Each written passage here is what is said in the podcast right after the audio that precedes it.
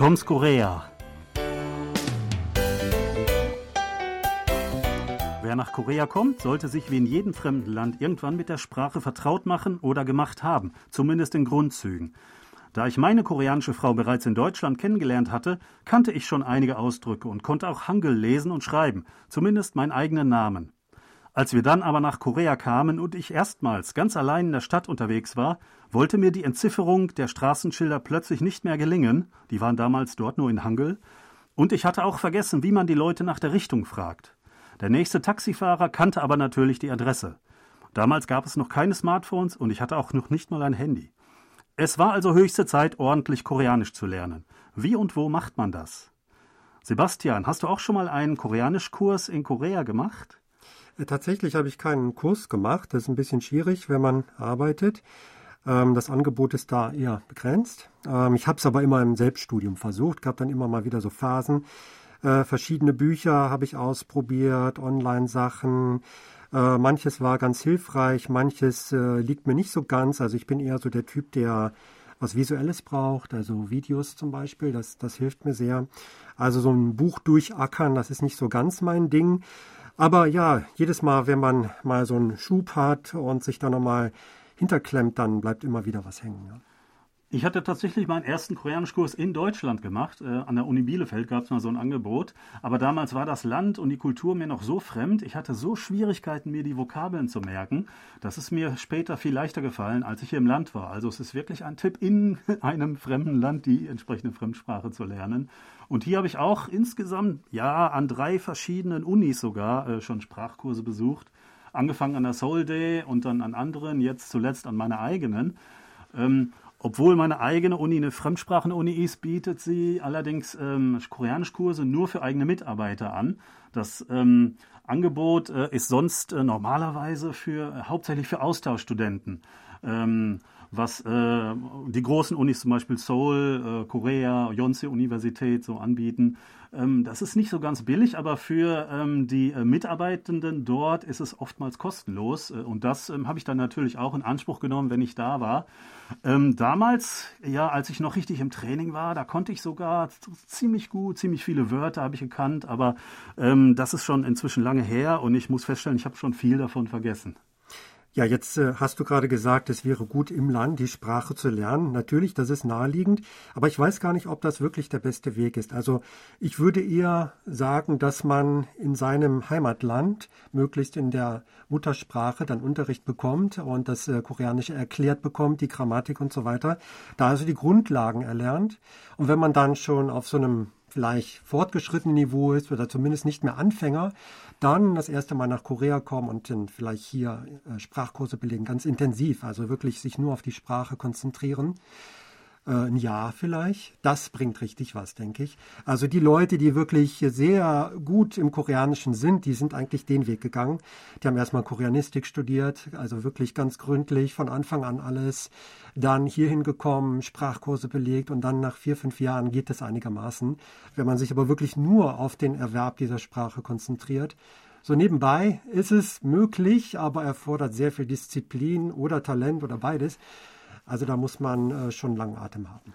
Ich habe das ja auch eine Zeit lang nebenbei versucht, als die Kinder noch sehr klein waren. Und ich habe gedacht, wenn die immer mehr Koreanisch lernen, dann tue ich das irgendwie auch. Aber das hat leider gar nicht so geklappt. Ich musste auch die ganze Zeit Deutsch mit denen sprechen, damit die das auch lernen. Ähm, aber das stimmt schon, man muss sich wirklich voll darauf konzentrieren. Also den letzten Sprachkurs habe ich auch tatsächlich abbrechen müssen, weil ich dann ähm, noch einen ähm, extra ähm, Privatunterricht ähm, bekommen habe der hat sich an, ähm, der Sprachkurs war fünf Tage die Woche und an zwei Tagen davon hat er sich äh, überschnitten, ähm, der Sprachkurs und dieser Privatunterricht, den ich hatte. Und das hat gereicht, ähm, um da abgehängt zu werden. Ich konnte einfach nicht mehr mitmachen. Die sind, äh, diese Kurse sind dann so intensiv.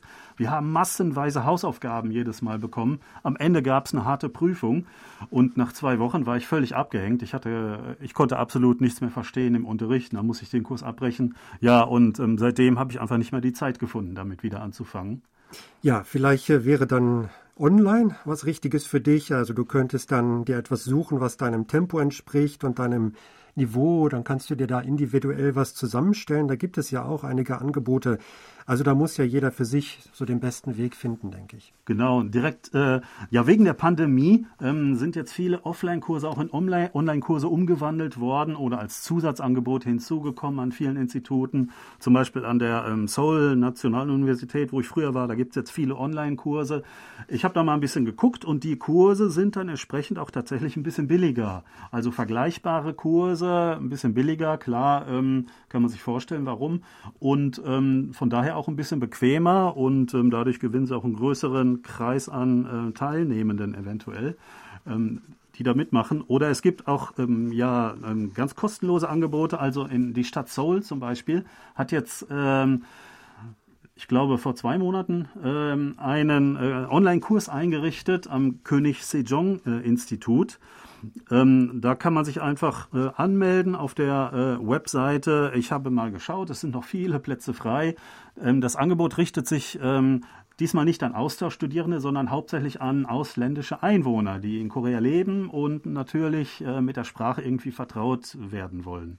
Also mein Eindruck ist, äh, wenn man mit der Sprache erstmal so ein bisschen warm werden möchte, wenn man da so einen Einstieg finden möchte, gibt es unheimlich viele Angebote, teils auch sehr günstig. Es gibt auch äh, Online-Angebote, es gibt Apps, die offenbar auch funktionieren.